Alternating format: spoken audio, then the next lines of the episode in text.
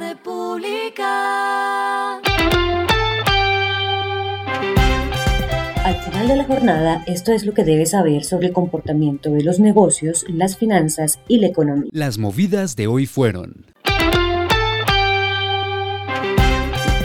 Moody's asignó la calificación internacional BAA3 a Tigo por su nivel de competitividad. Esta es una de las notas más altas para empresas en Colombia. Puntualmente destacaron la operación integrada de la compañía.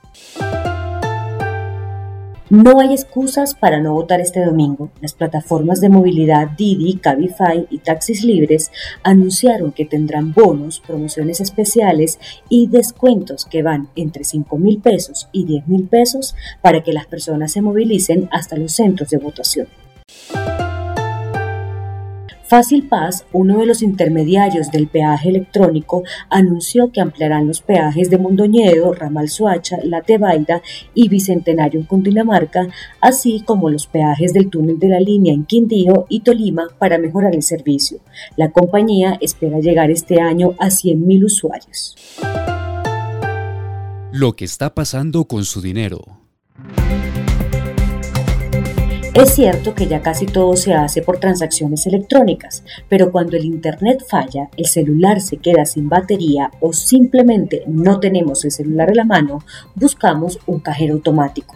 Bancolombia con casi 5.000 puntos y Da Vivienda con 2.140 puntos son las entidades con el mayor número de cajeros disponibles en el país. Completan el top 5 Banco de Bogotá, BBVA y Banco Popular. Falabella con 65 y Pichincha con 46 son los que menos tienen. Los indicadores que debe tener en cuenta el dólar cerró en 3.746,43 pesos, bajó 40,75 pesos. El euro cerró en 4.118,45 pesos, bajó 6,54 pesos. El petróleo se cotizó en 109,79 dólares el barril. La carga de café se vende a 2.003.000 pesos y en la bolsa se cotiza a 2,95 dólares. Lo clave en el día. Los hogares pobres y vulnerables se encuentran a menos de 50 puntos básicos de tocar una inflación a doble dígito.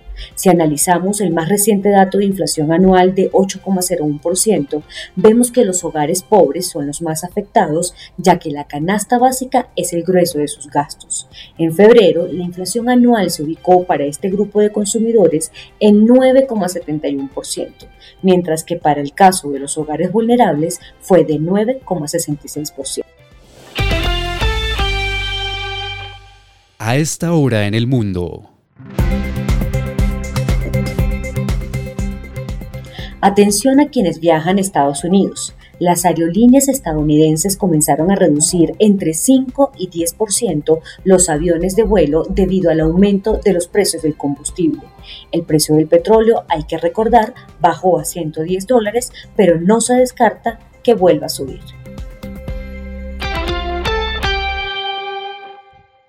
Y el respiro económico tiene que ver con este dato. La República. Como estamos en el mes de la mujer, les diré los libros recomendados de las colombianas más leídas en la plataforma de venta de libros Busca Libre. Una de ellas, de las que está en el top 5, es Piedad Bonet y sus dos obras sugeridas son Donde nadie me espera y qué hacer con estos pedazos. También destaca Pilar Quintana con Los Abismos. La República. Y finalizamos con el editorial de mañana. Venezuela debe volver a ser un gran mercado. Putin dio un golpe de mesa en la geopolítica mundial, mesa que tardará en recomodarse por ahora. Lo cierto es que la situación de Venezuela coge un nuevo aroma no tan malo. Esto fue Regresando a casa con Vanessa Pérez.